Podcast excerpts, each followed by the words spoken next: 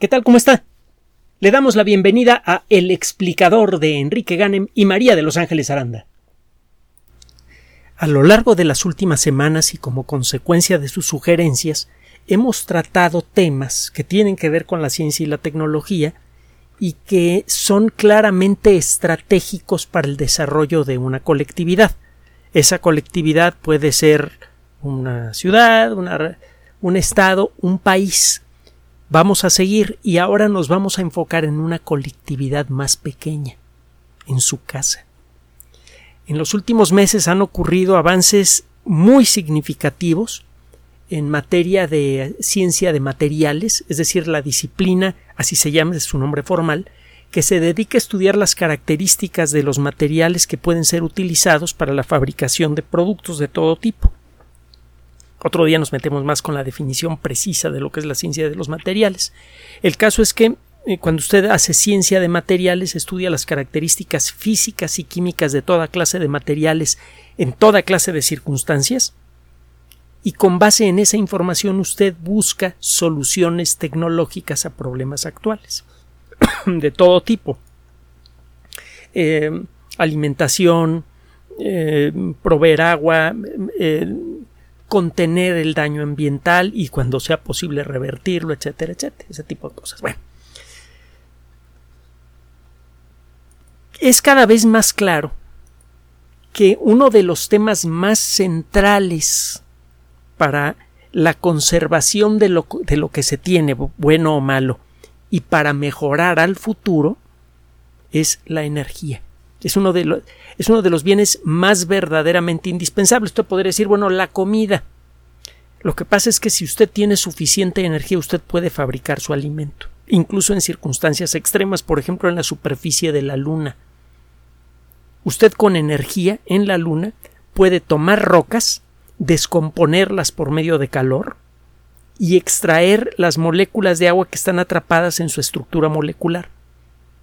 La misma energía le sirve a usted para romper algunas de esas moléculas de agua y obtener el oxígeno que necesita para respirar. La misma energía la utiliza usted para procesar la Tierra lunar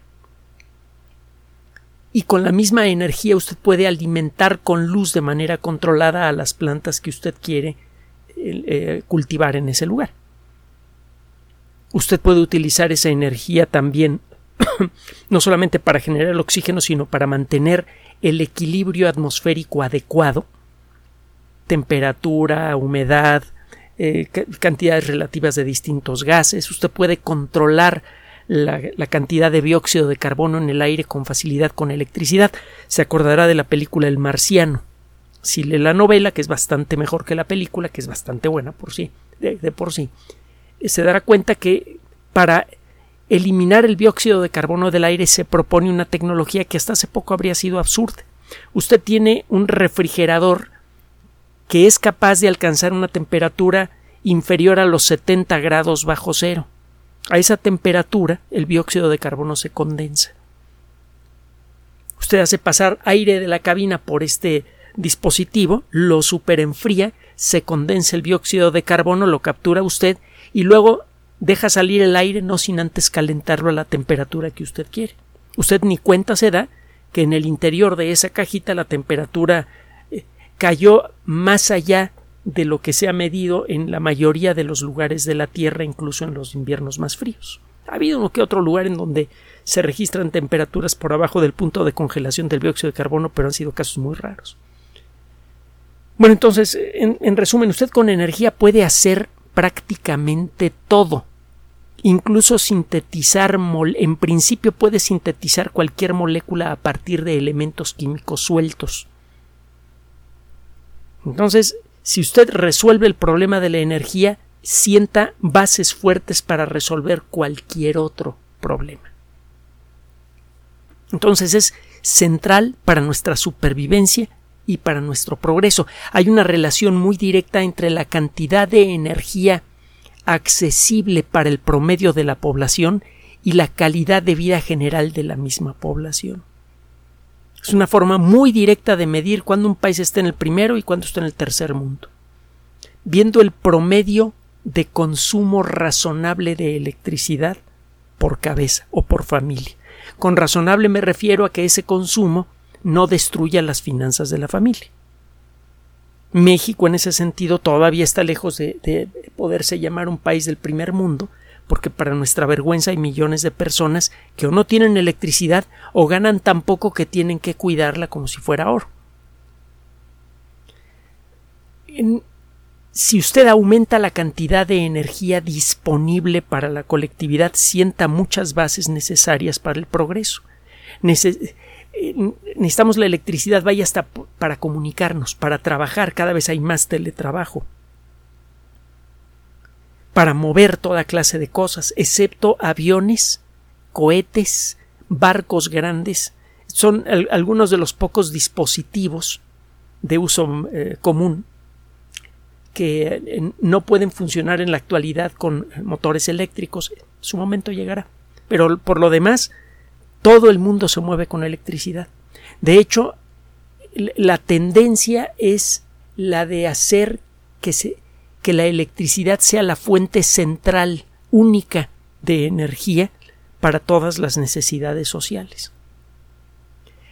A finales del siglo pasado, un ingeniero estadounidense, Mike Strisky, la última I es Y, construyó una casa con la ayuda del, gobierno del, estado en el, que, en el que vive para eh, demostrar la posibilidad de eh, conseguir que un hogar pueda eh, generar su propia energía.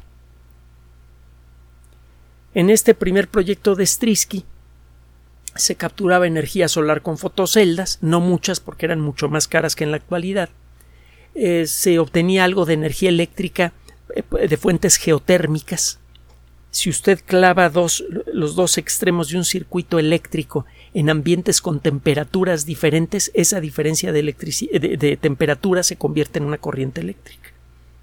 Otro día platicamos cómo funciona este, este efecto. Pero el caso es que eh, si la temperatura promedio en la superficie del suelo en los primeros 10 centímetros o 20 centímetros es muy diferente a la que hay normalmente a 5 o 6 metros por debajo de sus pies, pone usted los dos extremos de un circuito en esas condiciones, necesita usted algunos elementos especiales y de allí saca electricidad continuamente.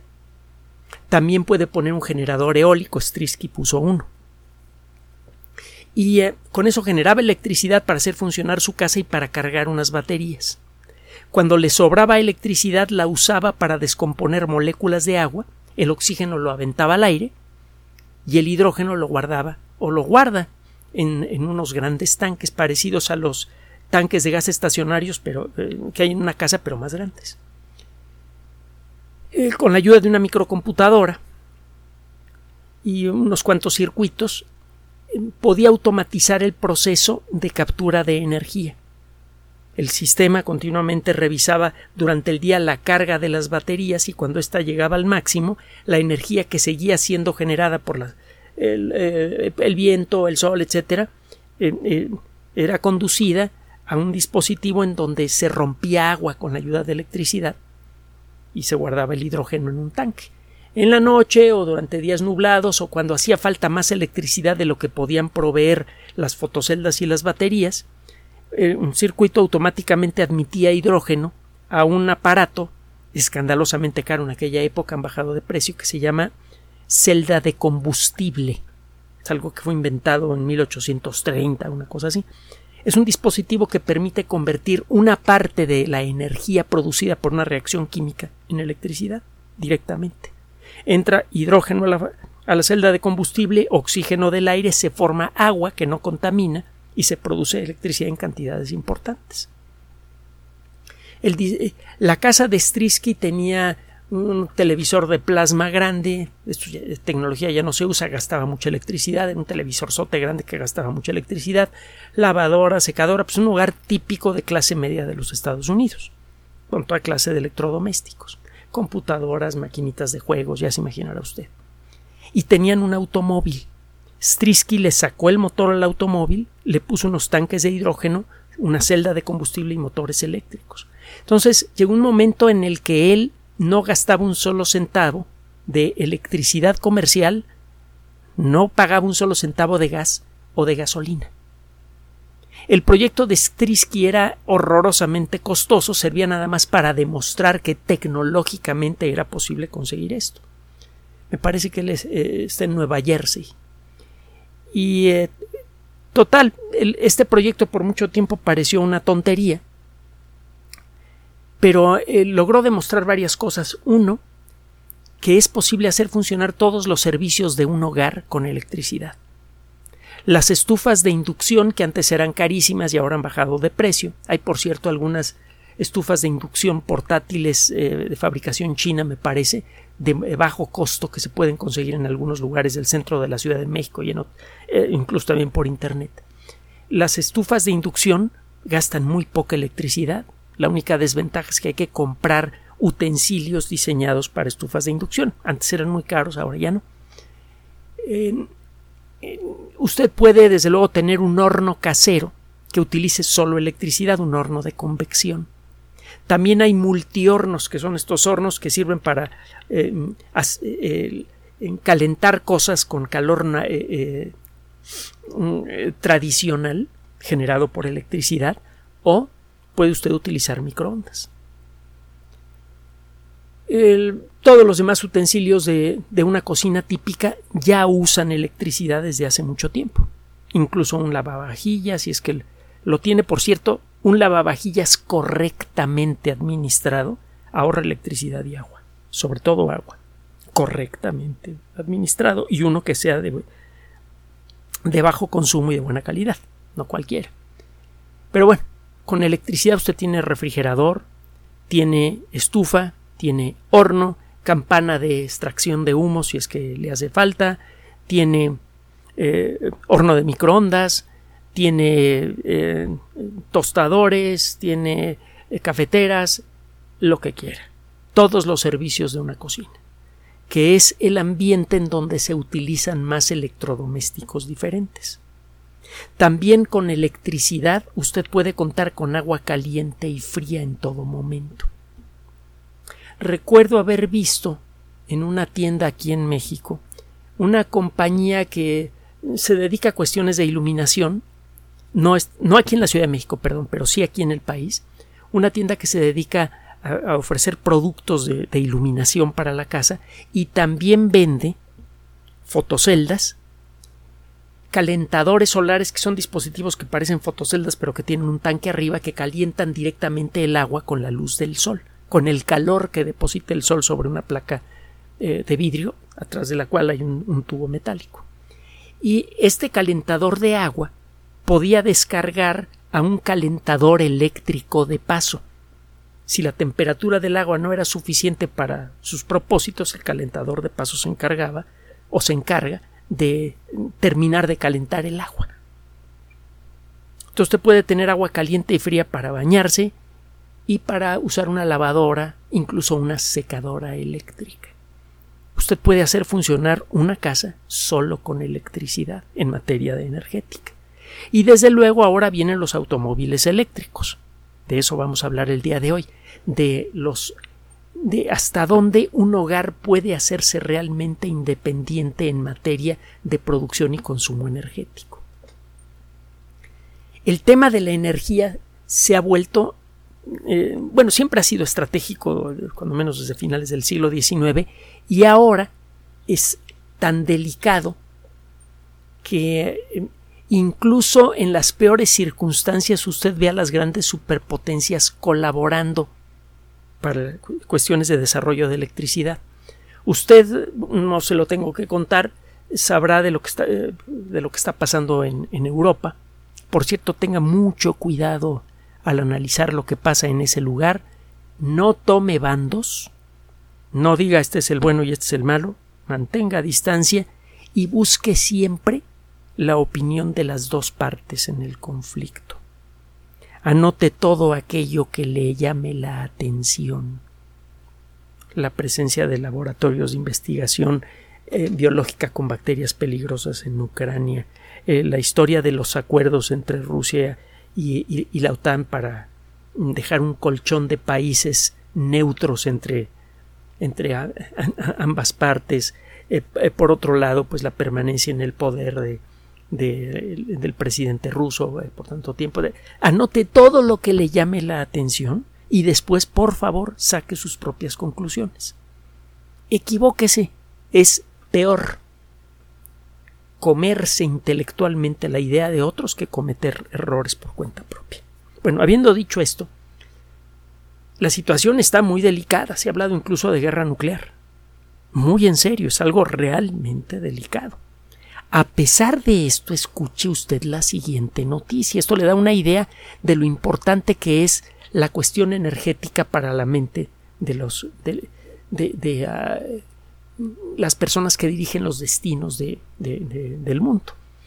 Rusia acaba de despachar el primero de seis magnetos gigantes super especiales que se van a utilizar en el programa eh, eh, para desarrollar, en pocas palabras, un reactor de fusión nuclear experimental grande en Francia.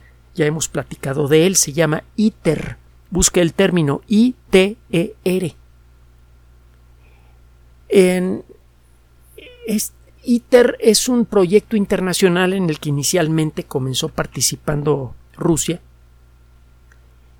para la construcción de un reactor de fusión que permita demostrar que es posible eh, eh, construir un reactor aún más grande que genere electricidad comercial. ITER podría convertirse en el primer reactor de fusión nuclear experimental capaz de producir energía de manera continua. Hasta el momento los mejores experimentos solamente han funcionado por unos pocos minutos, antes funcionaban unos pocos segundos. Ahora ya funcionan por varios minutos y la idea es conseguir que ITER, al final de una serie de experimentos que van a durar algunos años, logre generar electricidad de manera continua. Si se consigue esto, se podrá tomar la tecnología desarrollada en ITER para fabricar reactores de fusión más grandes.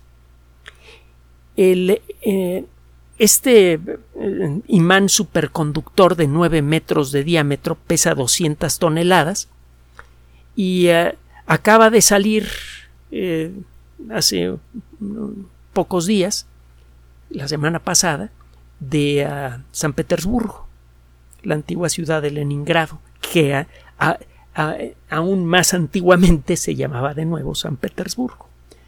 En este viaje va a tomar dos semanas, se encuentra en este momento en, camino a, Europa, bueno, en camino a, Francia, y eh, debe llegar a Marsella eh, sin mayor problema en, poco tiempo. Una vez allí, será enviado a, ITER para su montaje.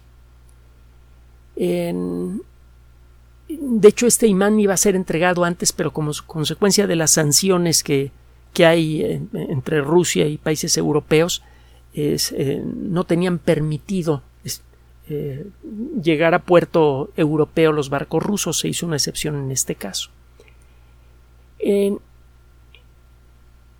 hay que decir que todavía, cuando menos hasta el momento, sigue en pie el tratado que dice que las 35 naciones que están participando en ITER, incluyendo a Rusia, van a seguir aportando fondos y talento para terminar de construir ITER de acuerdo con el plan que se tiene y todos esos 35 países van a tener derecho de acceso a la tecnología.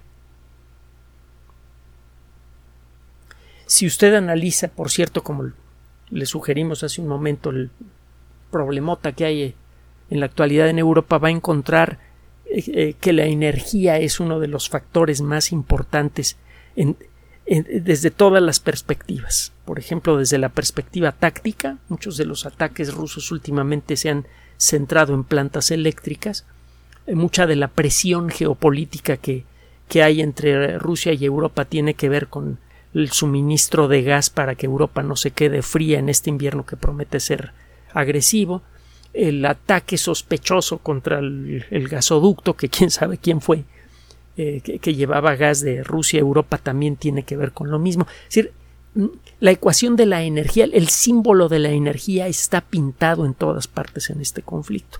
Cualquier tecnología que permita hacer disponible una fuente de energía poderosa, abundante, estable y razonablemente limpia podría ayudar a, disminuir mucho las tensiones internacionales. Bueno, eh, le decía, la, la electricidad ya es un elemento energético estratégico en el mundo. En la actualidad, el único rival serio a largo plazo y a gran escala de la electricidad es la energía generada por la quema directa de derivados de petróleo, por ejemplo, gasolina. Esa energía va a seguir. De hecho, los países como el nuestro, que tienen capacidad de producir sus propios derivados del petróleo, de producir suficiente gasolina para su consumo interno, por ejemplo, harían mal en no hacerlo. los países que tienen petróleo en la actualidad están buscando la manera de allegarse los recursos necesarios para hacer funcionar mejor sus sociedades y para poder tener efectivo para hacer el cambio tecnológico que será de manera gradual a lo largo de las siguientes décadas.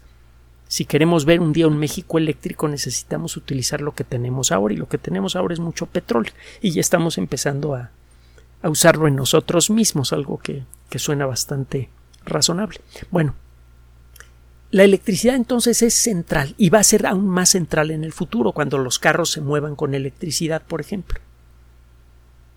Y eso significa que cualquier evento natural o causado por la pezuña humana que destruya centrales eléctricas podría darle un golpe muy grave a un país. Imagínese que llegamos a tener dos o tres plantas de fusión nuclear capaces de producir electricidad para alimentar a todo el norte de la República Mexicana. Y que ocurre uno de estos raros terremotos intraplaca que pueden suceder en prácticamente en cualquier punto de nuestro territorio y que pueden ser muy sacudidores, como el terremoto de magnitud 7 y fracción el 19 de septiembre de el, penúltimo 19 de septiembre, ese, e, ese septiembre en donde hubo tres terremotos que rompieron récord, el terremoto que ocurrió en Puebla, que ocurrió en el centro del continente y que produjo la sacudida más grande jamás registrada eh, eh, con sismógrafos en la Ciudad de México, podría ocurrir debajo de una de estas centrales nucleares. Eh, y, una sacudida así podría dejarla fuera de funcionamiento y eso podría producir un efecto en cascada que afectaría a las demás y todas están trabajando cerca de su máxima capacidad. De pronto todo el norte de la República se quedaría deje usted sin electricidad para las fábricas o para el transporte público. Se quedaría sin electricidad para que funcionen los hogares ni los refrigeradores, ni las cocinas, ni forma de calentar o enfriar agua, ni forma de tener aire acondicionado en verano, nada, ni de forma de comunicarse para pedir ayuda o para trabajar, nada. El eh, confiarse en una tecnología que va a generar muchísima electricidad en unas cuantas plantas centralizadas se antoja como ir en contra de ese viejo consejo que dice que no hay que poner todos los huevos en una sola canasta. Esta tecnología es fabulosa, va a llegar tarde o temprano y realmente va a ser mucho por mejorar el ambiente y por mejorar las relaciones entre, entre países. Pero no es una tecnología que eh, convenga que tenga el monopolio de producción de electricidad. Hemos dicho que el, proyecto, el hacer que, una, que un hogar se vuelva independiente en materia de energía, es algo que es eh, que pronto podría ser factible. De hecho, ya es factible, lo demostró Mike Strisky, en todos los aspectos menos en el económico. Sigue saliendo caro, pero por sugerencia de usted, hemos seguido de cerca lo que está pasando en materia de desarrollo tecnológico en relación precisamente con, ah, con ah, eh, eh, lo que es la generación de electricidad y también con el almacenamiento de electricidad en casa. Hace unos cuantos días, el 26 de octubre de 2022, fue publicada una nota que es la continuación de una serie de proyectos de investigación que trabajan con un tipo peculiar de fotoceldas que están hechas principalmente con un mineral que se llama perovskita. De hecho, es una familia de minerales que tienen una estructura molecular muy similar. Las perovskitas tienen varias características muy interesantes. Una de las más importantes es que usted puede utilizarlas para generar fotoceldas muy eficientes que pueden capturar una fracción muy importante de la luz del sol y convertirla en electricidad. Otro aspecto muy muy atractivo de las perovskitas es que eh, se pueden producir fotoceldas a muy bajo costo, a la mitad o menos del costo de las fotoceldas actuales. Además, las perovskitas pueden ser manipuladas para producir fotoceldas flexibles, algo que podría hacer que muchos edificios, muchos departamentos, edificios de departamentos o de condominios puedan beneficiarse de la tecnología de las fotoceldas. El poner fotoceldas fijas en la pared de un edificio es poco estético y puede ser técnicamente costoso y hasta peligroso. Sobre todo un terremoto que podría aflojar algunas fotoceldas y hacerlas caer. Pero si en lugar de eso usted puede poner un toldo que genere electricidad, y que es más eficiente para generar electricidad que las fotoceldas actuales, pues, pues, padre, ¿no? Pues no falta mucho para que eso llegue. El problema que tuvieron las, las perovskitas, había muchas variantes de fotoceldas de perovskitas, era su inestabilidad. Muchas fotoceldas de perovskita duran apenas unas pocas horas o unos pocos días si usted mide cuánta electricidad está produciendo una perovskita, una fotocelda de perovskita que recién fabricada, que está expuesta perpendicularmente al sol de mediodía, usted obtiene un cierto valor. Se espera una semana y el valor ya, ya cayó sustancialmente. Al cabo de unas pocas semanas la fotocelda no sirve para nada. Hay que tirar la basura. Ah, por cierto, son más fáciles de reciclar que las otras fotoceldas. Pero bueno, el caso es que estas fotoceldas eran poco eficientes. Algunas fotoceldas de perovskita de prototipos, de los primeros prototipos, tenían una eficiencia del 10-15%. Es decir, que entre el 10 y el 15% de la luz que pegaba en ellas se convertía en electricidad y lo demás se perdía. Ya parece entonces las fotoceldas comerciales eh, andaban por allá del 20%. Entonces, por eficiencia no valían la pena. Por durabilidad ni de broma, era una, una burla. El costo era bajo, pero nada más no sea una fabricar a gran escala.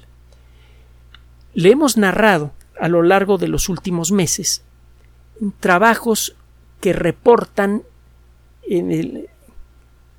la forma de estabilizar las fotoceldas de perovskita, de hacer que duren mucho más tiempo. El último de estos trabajos acaba de ser publicado en el Journal of Energy Chemistry, es decir, la revista de energía química una revista que está publicando trabajos de cada vez mayor interés para la colectividad mundial. Es un trabajo realizado por investigadores de la Universidad de Ciencia y Tecnología de Guangzhou, en China, en colaboración con investigadores de la Universidad Nacional de Singapur. Para hacerle corta la historia, estos investigadores lograron crear una fotocelda de perovskita que convierte el 25.7% de, de la luz que recibe en electricidad. Ya es un porcentaje bastante alto. Es mejor que la mayoría de las fotoceldas que hay en el mercado. Entonces, arranque esto ya es interesante. Pero lo verdaderamente interesante es que lograron estabilizar la estructura molecular utilizando una sustancia fácil de fabricar, un nombre difícil de pronunciar, pero fácil de, eh, producir en grandes cantidades. Es el acetato butirato de celulosa. La celulosa es una molécula hecha con moleculitas más pequeñas, es decir, es un polímero. Los monómeros de la, celulosa son moléculas de glucosa. Esa misma glucosa que sirve para que, eh, para que nuestras células tengan energía. Cuando tomamos azúcar tomamos sacarosa, ese es el nombre de la molécula, que está hecha de dos glucosas pegadas. Si usted pega muchas glucosas de cierta manera, forma una especie de red de moléculas de glucosa engranadas entre sí, produce una molécula muy resistente que se llama celulosa, que es la base del papel. Las plantas producen celulosa en grandes cantidades y no es digerible por nuestro tracto digestivo. De hecho, solamente ciertos protozoarios y bacterias que viven en el tracto digestivo de animales como los rumiantes pueden comer celulosa. Bueno, la celulosa la producimos por toneladas por todos lados, es eh, muy fácil de, producir, de estabilizar, de, es baratísima.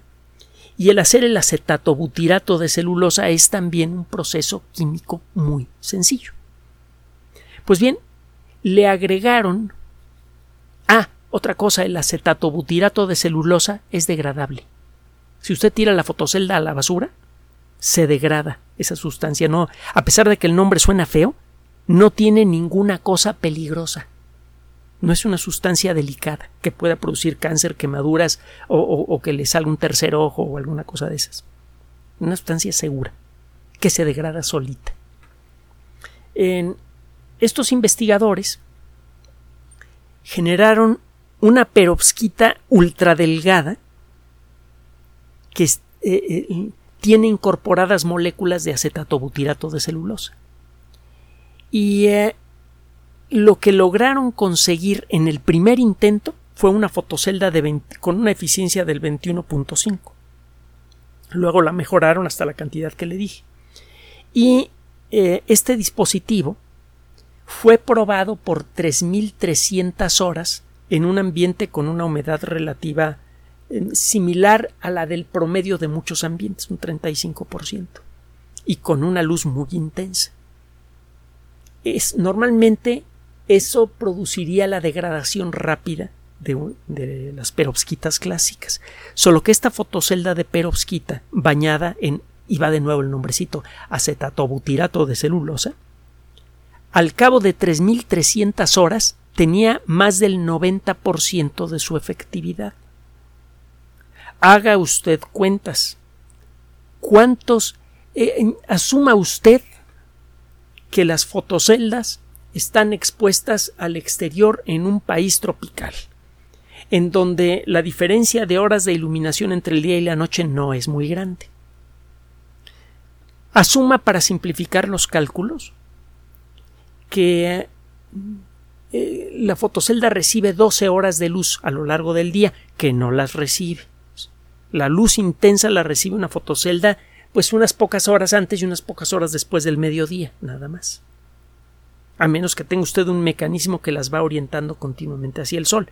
Pero de todas maneras, es solamente cerca del mediodía que la luz del sol es especialmente agresiva porque el sol se encuentra muy cerca del cenit.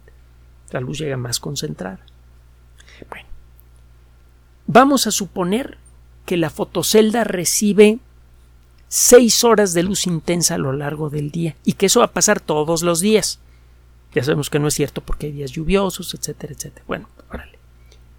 Seis horas de luz por día. Multiplique usted por 365. Eso le va a decir cuántas horas va a estar expuesta la fotocelda al año. Y luego multiplique usted el número de años necesarios para alcanzar las 3.300 horas. Al cabo de ese tiempo, esa fotocelda todavía va a tener más del 90% de su efectividad. Es decir, que va a seguir convirtiendo la luz del sol en electricidad casi al mismo ritmo, casi con la misma efectividad. Y si se trata de una fotocelda delgada que se puede enrollar, entonces se puede colocar en edificios de departamentos, se puede colocar en el techo de toda clase de viviendas y se puede recoger si hay aviso de mal clima, si hay un huracán, etcétera, etcétera, etcétera. Ahorita le voy a decir por qué menciono lo del huracán, porque estas perovskitas eh, no solamente van a tener un efecto muy importante en las ciudades, sino en otros lugares a donde muchas veces ni siquiera ha llegado la electricidad todavía para nuestra vergüenza. Entonces, lo que se necesitaba para iniciar una revolución energética que permita que los hogares se vuelvan autosuficientes en materia de electricidad era uno encontrar la manera de producir mucha energía de preferencia solar que es de, todas las formas de producción de electricidad eh, local en un hogar la, más efectiva, eh, el, producir electricidad con fotoceldas baratas y de larga duración. La solución claramente se venía pintando desde hace mucho tiempo eran las perovskitas, pero no se había encontrado la manera de estabilizarlas. En el último año han salido varios trabajos como este, le hemos narrado algunos de ellos, en donde se, se eh, reporta el éxito en la producción de fotoceldas de perovskita estables de buena eficiencia. El segundo punto que se necesita para que un hogar se vuelva energéticamente independiente son las baterías. A eso vamos a ir un momentito más. Déjeme comentarle un par de cosillas más. El 24 de octubre de 2022 eh, fue publicado un trabajo que tiene que ver de nuevo con las fotoceldas de perovskita.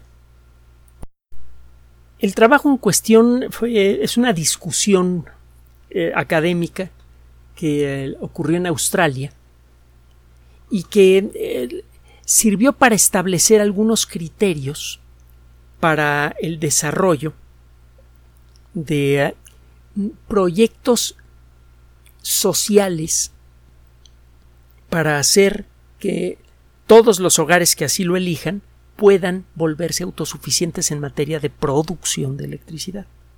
Digo, subrayo producción porque falta el almacenamiento.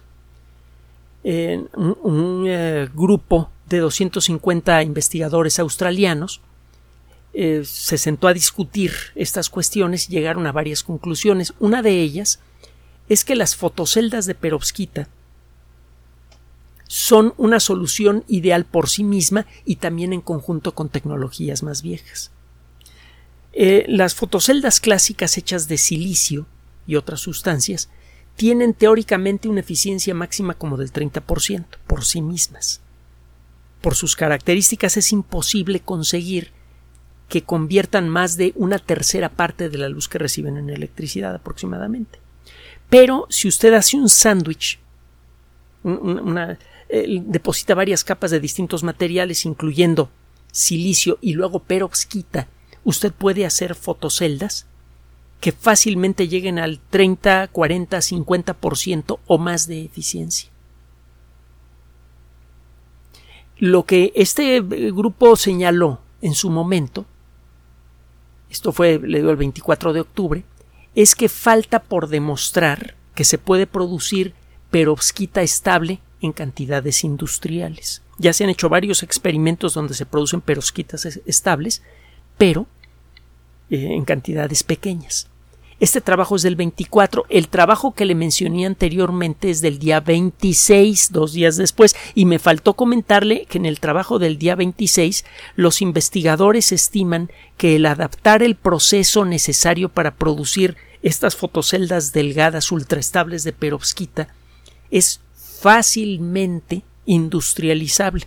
Es decir, ellos, en su estimación, creen que se podrían fabricar fotoceldas con la tecnología que ellos desarrollaron en cantidades industriales y a bajo costo con rapidez. No sería necesario construir una fábrica demasiado eh, eh, elaborada con equipos de super alta tecnología, ultra limpios como los que se necesitan para fabricar microcircuitos electrónicos para construir estas fotoceldas. Todo apunta a que esta tecnología, junto con las sugerencias australianas, podrían permitirnos empezar a contar con fotoceldas de perovskita que tengan una eficiencia de entre el 20 y el 50% antes del final de esta década, quizá antes del final de este lustro. Y habría varias opciones. Las fotoceldas rígidas que eh, tendrían silicio y perovskita tendrían una altísima eficiencia, pero nada más las puede poner usted si tiene un lugar donde pueda poner fotoceldas planas rígidas. Si vive usted en un departamento y quiere poner un toldo, entonces utiliza las perovskitas que son un poco menos eficientes, pero como son baratas puede poner muchos metros cuadrados de esas fotoceldas y es que tiene la posibilidad y con eso genera toda la electricidad que necesita su casa para funcionar. Ya es técnicamente factible, ahora falta que sea económicamente factible. El mismo día 24 de octubre apareció otro trabajito también muy emocionante en otra revista que se llama Advanced Functional Materials, materiales eh, avanzados funcionales, sería una traducción eh, libre al español. Estos investigadores se pusieron a trabajar precisamente con las fotoceldas mixtas de perovskita y silicio y lograron obtener una eficiencia em, eh, inicial de entre el 22.48 y 23.50. Creen que pueden obtener el doble de eficiencia haciendo algunos manejos. En los experimentos que hicieron estos investigadores utilizaron fotoceldas de perovskitas clásicas de esas que se degradan rápidamente. Lo hicieron con intención, en lugar de romperse la cabeza tratando de utilizar nuevas técnicas para fabricación de perovskitas estables, utilizan las perovskitas baratas que se pueden fabricar casi casi en las rodillas en un laboratorio para hacer una fotocelda mixta de, eh, de silicio y de, y de perovskita con ciertas modificaciones que en su, en su estimación permitirían el diseño de fotoceldas industriales de bajo costo y alta eficiencia. Es nada más eh, lo que hicieron fue nada más demostrar que el mecanismo que ellos proponen para fabricar fotoceldas de alta eficiencia funciona. Estos investigadores agregaron algunas sustancias que convierten parte de la luz ultravioleta del sol que no podemos ver pero que produce quemaduras en la piel, es una luz de alta energía, en, en, uh, energía eléctrica. Normalmente las fotoceldas son mejores para convertir electricidad de luz de baja energía, por ejemplo luz roja o infrarroja incluso. Estos investigadores agregan algo más. Eh, en su experimento demostrativo lograron convertir una parte de la luz ultravioleta del Sol y de la luz azul de alta energía en electricidad. Esto sumado a las otras tecnologías que ya se tienen podría permitir la fabricación de fotoceldas de nuevo con una eficiencia cercana al 50% eh, de muy bajo costo y de muy larga duración. Solo de las fotoceldas estamos ya prácticamente ya lo tenemos prácticamente en las manos. Hay otros trabajos publicados en la revista Energy and Environmental Science, es decir, eh, ciencia energética y ambiental, en donde se habla de nuevo de perovskitas, eh, eh, de fotoceldas duales que tienen perovskita y alguna otra cosa. hay muchos equipos de investigación, este es el, resumen de lo que le acabamos de presentar, nada más le presentamos unos pocos trabajos, hay un montón que tratan sobre el tema. Eh, hay muchos trabajos de investigación que demuestran que es posible ya fabricar fotoceldas de perovskita estables, flexibles y que solas por sí mismas ya convierten una fracción interesante de la luz solar en electricidad, más del 20%, y que en combinación con tecnologías más viejas, las fotoceldas de silicio, podrían alcanzar una eficiencia superior al 30% y quizá llegar hasta el 50% en opinión de algunos investigadores. Esa es la primera parte, la producción de electricidad. No hablamos aquí de la energía eólica, por ejemplo, hay generadores eólicos pequeños, porque es muy raro que un hogar esté en un lugar donde el viento sople con la suficiente frecuencia para generar la electricidad suficiente como para hacer funcionar eh, un hogar por un tiempo razonable. En la mayoría de, de los lugares en donde vive gente, sobre todo en las ciudades, rara vez sopla suficiente viento como para que valga la pena convertirlo en electricidad. Pero el sol, acuérdese de la vieja frase latina, el sol brilla para todos. Así que todos tenemos la oportunidad de producir electricidad en nuestros hogares. Ya es técnicamente factible, falta que sea industrialmente factible. Alguien tiene que hacer la inversión, empezar a fabricarlas, a distribuirlas y a venderlas a un precio mínimamente decente. Hay cola para esto, hay varias empresas que quieren entrarle al negocio. Sería muy buen negocio. Y sería doblemente bueno si las venden baratas, porque las venderían como pan caliente. Ya estaría yo eh, eh, tratando de ganarle en la cola a usted para llegar primero a comprar las fotoceldas. Bueno, Eh, el caso es que, por otro lado, hay varias discusiones con respecto a la forma de almacenar la energía que se produce durante el día. En la actualidad, lo que se hace es producir energía con fotoceldas, utiliza usted todo lo que necesita y el, y el sobrante se vende automáticamente a la Comisión Federal de Electricidad. Pasa en muchos otros países. Además, es una forma muy razonable de aprovechar esa electricidad. Durante la noche o cuando está nublado o lo que sea, usted consume electricidad comercial y tiene usted un contador que va en las dos direcciones. Cuando usted está produciendo energía neta, el contador va para atrás. Cuando es usted un consumidor neto de electricidad, el contador va para adelante y al final le cobran la diferencia, más una pequeña cuota por el mantenimiento de la línea eléctrica. Usted acaba pagando cualquier cosa por la electricidad. El problema es que ahorita las fotoceldas le pueden costar aquí en México 100 mil pesos, una cosa así. Es una ridiculez. Todavía no vale la pena, pero con las fotoceldas de perovskita las cosas van a cambiar. Ahora, ¿qué pasa con las baterías?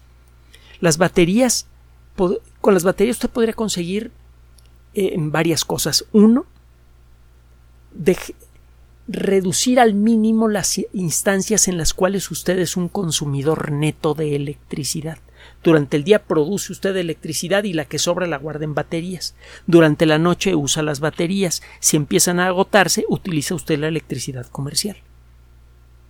Es muy difícil, si tiene usted un buen sistema de baterías, que esto llegue a ocurrir.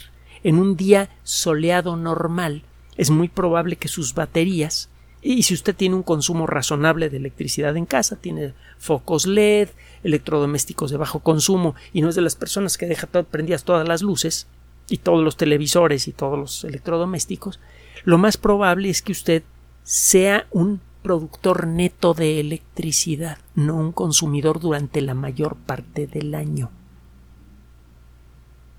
Y eso significa que tendrá usted excedentes de electricidad que más adelante podría utilizar para cargar su automóvil eléctrico y entonces ¿qué va a pasar con la economía de su casa? Empiece a hacer cuentas. Eh, acaba de ocurrir una discusión tecnológica muy interesante que fue publicada en la revista de la Escuela Tecnológica de Estudios Superiores de Suiza, en Zurich. Usted va a encontrar el eh, abreviado el el nombre de esta, eh, de, esta organización como ETH Zurich con Z. Esta, este centro de investigación, este centro de estudios superiores y de investigación es famoso desde hace mucho tiempo en todo el mundo, hacen trabajo muy interesante y eh, publican un trabajo descargable como archivo PDF.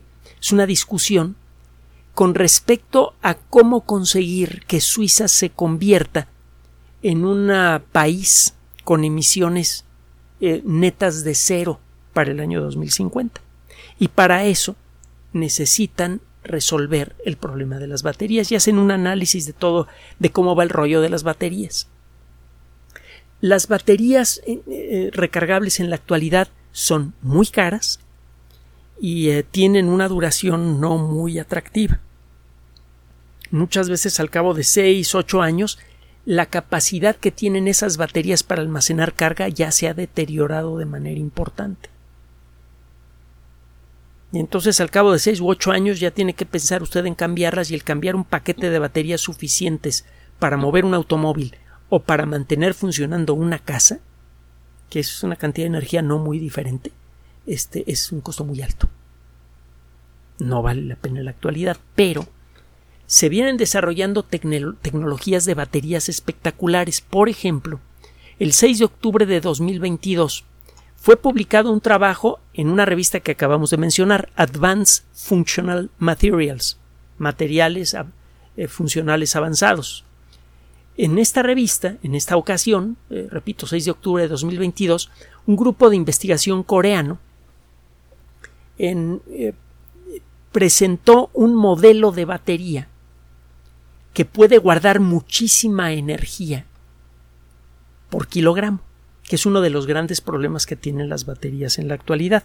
Si usted quiere almacenar mucha energía para hacer funcionar un hogar durante la noche, necesita muchos kilos de baterías y como cada kilo de batería cuesta, porque cada kilo tiene litio y tiene cobalto, que es un material escaso, no es fácil de hallar, etcétera, etcétera, entonces el precio del paquete de baterías necesario para mantener funcionando su hogar se le va al cielo.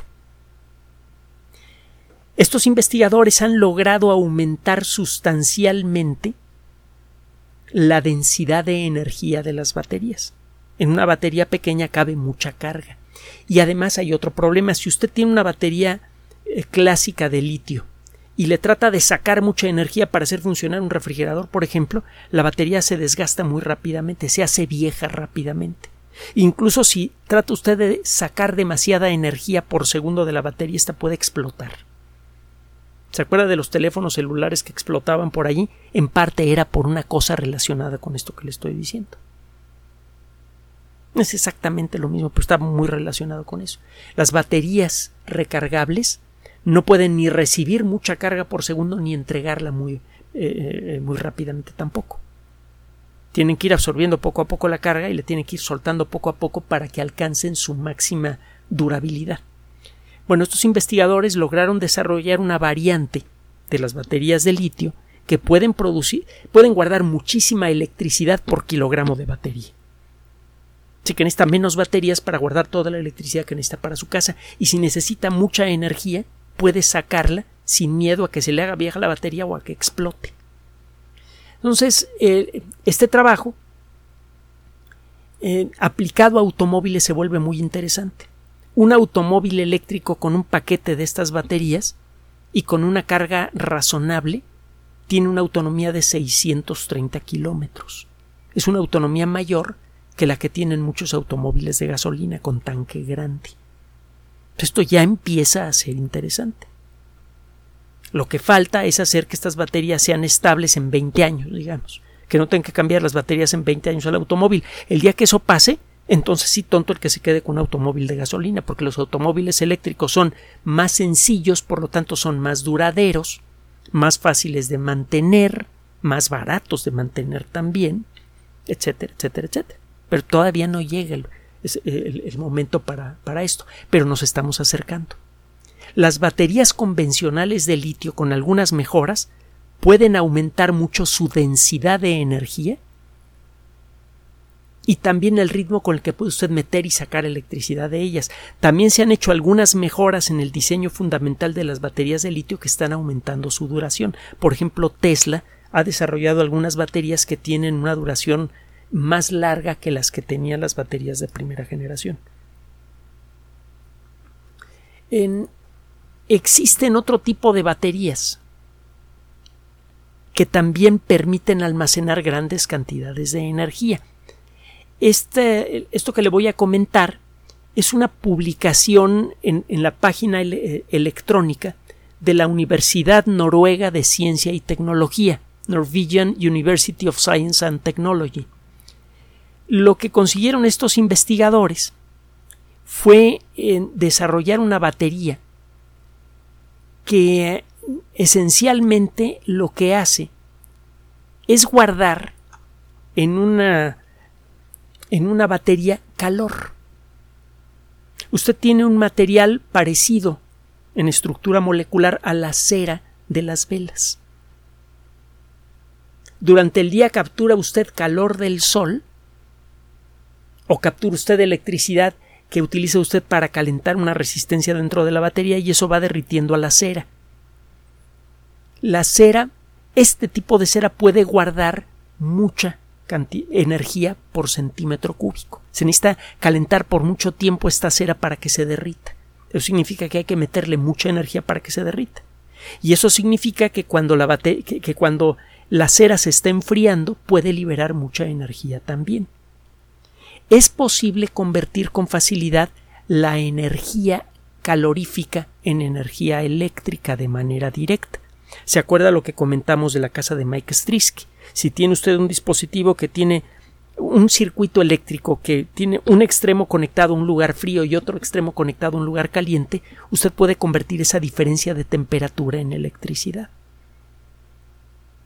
Hay un dispositivo relacionado con esto que se llama junta Peltier, se escribe Peltier. Busque usted el, el, término, busque usted también el, término efecto termoeléctrico. Entonces, estas baterías, ¿qué es lo que hacen? En lugar de guardar la electricidad de manera directa cambiando la estructura molecular de eh, carbonato de litio y otras cosas así, lo que hace es guardar físicamente el calor. Ese calor derrite a, una cera. Cuando la cera de este tanque grande está completamente derretida, tiene un montón de energía en su interior. Cuando el ambiente en el exterior es más frío, durante la noche la cera se empieza a enfriar y ese calor que empieza a salir de la cera, usted lo puede convertir en electricidad con una tecnología que tenemos desde hace casi un siglo, si no es que más de un siglo. Entonces, está usted almacenando energía sin tener que recurrir a, eh, a sustancias que cambian de estructura molecular con la electricidad una batería hecha de esta cera va a durar mientras las moléculas de cera no se degraden. Si este material está bien encerrado en un lugar perfectamente sellado, al que no entre oxígeno ni bacterias, pues esta cera puede durar pues, hasta que se acaben. Les puede durar siglos. Puede tener una batería que nunca va a tener usted que cambiar. Hay otro tipo de baterías que tienen sustancias químicas en fase aguosa, es decir, son unos tambos grandes llenos de agua en donde hay sulfato de alguna cosa y nitrato de alguna otra cosa. Se trata de sustancias químicas seguras, amigables con el ambiente. Si se llega a romper la batería y se derrama ese líquido, no produce un desastre como sucede con una batería de automóvil que tiene plomo y ácido sulfúrico, que son sustancias muy peligrosas, son eh, materiales muy peligrosos. Y estas baterías líquidas también pueden almacenar mucha electricidad. Ya existen algunos prototipos industriales grandes y se estima que se podrían fabricar baterías líquidas capaces de almacenar energía suficiente para hacer funcionar un hogar en un volumen equivalente más o menos a la mitad del tamaño de un escritorio. Ya se encuentran dando un proyecto comercial dirigido por un ingeniero químico para fabricar baterías líquidas de este tipo. Parece que hay varios proyectos así. Entonces, ya existen las fotoceldas, cuando menos en, en, el laboratorio, fotoceldas que en principio se pueden fabricar en grandes cantidades, a bajo costo y con alta eficiencia, y que pueden durar mucho tiempo, y que son fáciles de reciclar. Por otro lado, ya existen baterías que en principio pueden almacenar mucha energía suficiente para hacer funcionar un hogar durante la noche, que pueden durar muchos años, que son ambientalmente seguras y que también son seguras para su uso en el hogar. Son los dos factores que se necesitan para conseguir que un hogar se haga absolutamente independiente en materia energética. Me falta comentar un último detallito más. Hay mucho espacio para mejorar ambas tecnologías. En el caso de las fotoceldas, por ejemplo, este 3 de octubre fue publicado un trabajo que mencionamos rápidamente en algún momento. Salió en una de las mejores revistas que hay del mundo de la física que se llama Physical Review tiene un capítulo, una sección donde publican artículos de cierto tipo que se llama Physical Review Applied. Physical Review pues, es donde llegan a publicar los que luego se ganan el Premio Nobel de Física. Es una revista muy seria. Un grupo de investigadores de la Universidad de Houston desarrollaron una fotocelda que puede capturar energía las 24 horas del día, los 7 días a la semana. como demonios? Bueno, pues durante el día la fotocelda genera electricidad directamente por la conversión de la luz del sol en electricidad. Pero además el sol está calentando el suelo y el ambiente. En, Houston, en verano hace un calor de los 10.000 demonios. Eso hace que todo el ambiente se caliente, la tierra entera está saturada de calor. Durante la noche ese calor está siendo irradiado por el suelo. Si del lado opuesto de la fotocelda pone usted un material eh, que convierte la luz infrarroja en electricidad, que es algo que sabemos hacer desde hace décadas, la misma fotocelda durante el día de un lado convierte la luz que viene de arriba en electricidad. Y en la noche, del otro lado, convierte el calor que irradia el suelo en electricidad. Así que tiene usted electricidad las 24 horas del día, los 7 días a la semana. Esto funcionaría muy bien en ambientes que siempre son cálidos. Por ejemplo, en zonas tropicales. Entonces las fotoceldas se pueden mejorar y las baterías, bueno, además de las baterías de, litio que están mejorando mucho en tecnología, Eh, hay prototipos de baterías que se basan en sodio, que es baratísimo y que está por todos lados. Eh, baterías de azufre, también hemos comentado eso. Eh, hay muchas tecnologías que están madurando y que dentro de poco podrían permitirnos fabricar muchos modelos diferentes de baterías compactas, baratas, seguras, duraderas, amigables con el ambiente, que podríamos poner en casa y que podrían servir para almacenar la luz del sol directamente allí. Esto tendría consecuencias muy benéficas para nuestros hogares. Haga usted cuentas de lo que ha gastado en electricidad, en gas y en gasolina en los últimos en el último año. Ahora imagínese que ese dinero se quedó en su bolsillo. ¿Sí? La posibilidad de hacerlo ya existe, pero el costo es muy alto, el costo tecnológico es muy alto.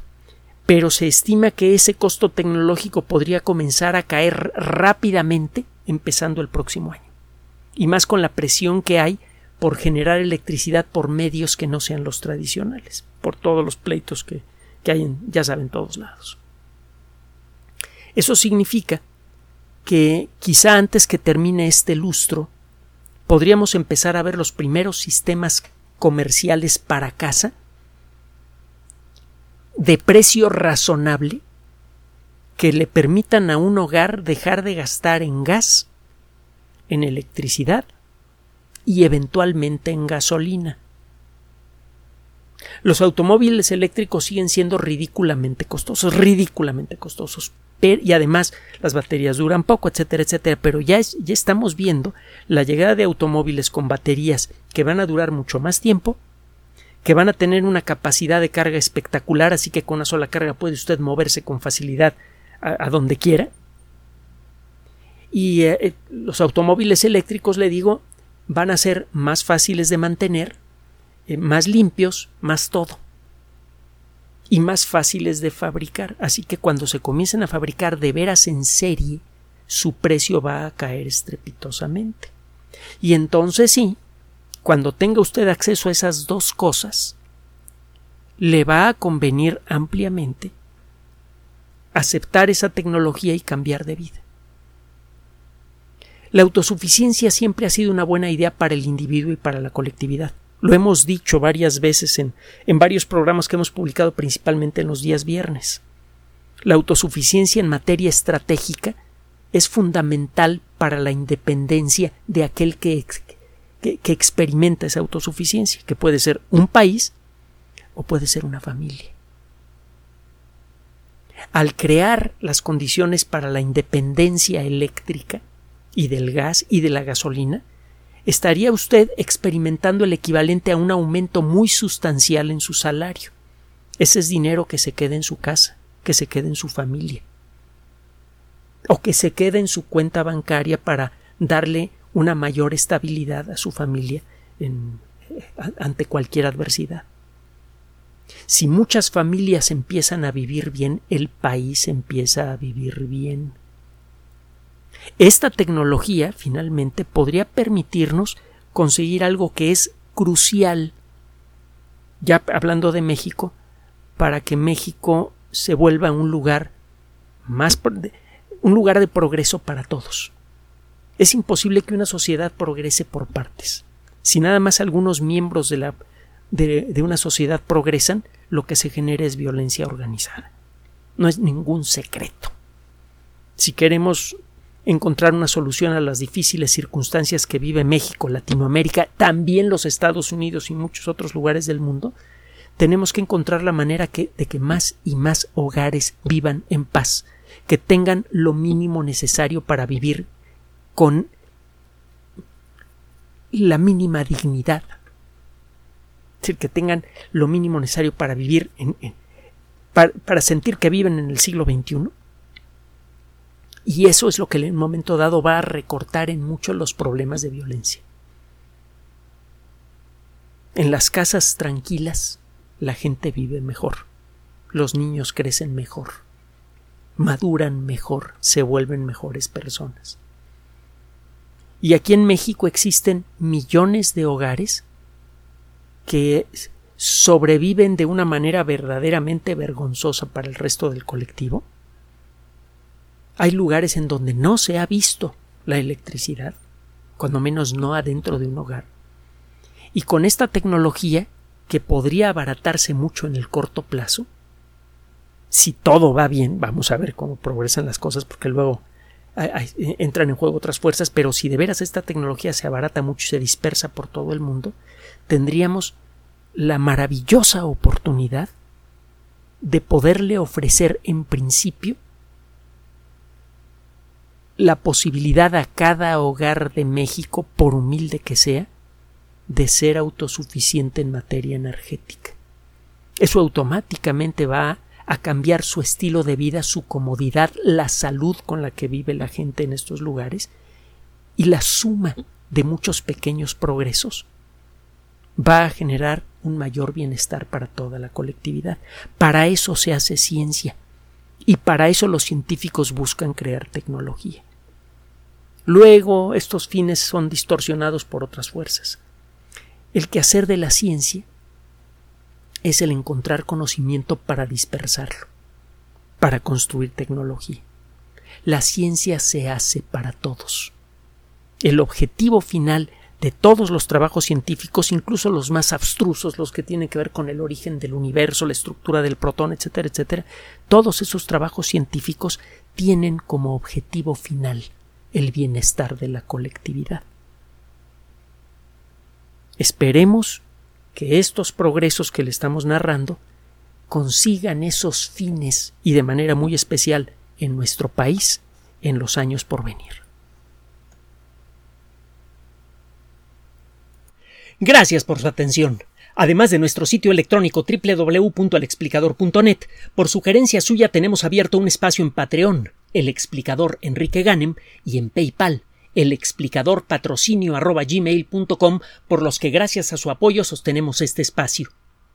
Puede usted descargar gratuitamente estos audios en formato MP3 en Spotify y en iTunes como El Explicador sitio oficial y en SoundCloud como El Explicador y con formato de video en YouTube en El Explicador sitio oficial. Recuerde nuestras redes sociales de siempre, Twitter Enrique-Ganem y en Facebook Enrique Ganem sitio oficial, El Explicador y los grupos que usted ya conoce. Finalmente, El Explicador siempre somos María de Los Ángeles Aranda y Enrique Ganem. Gracias.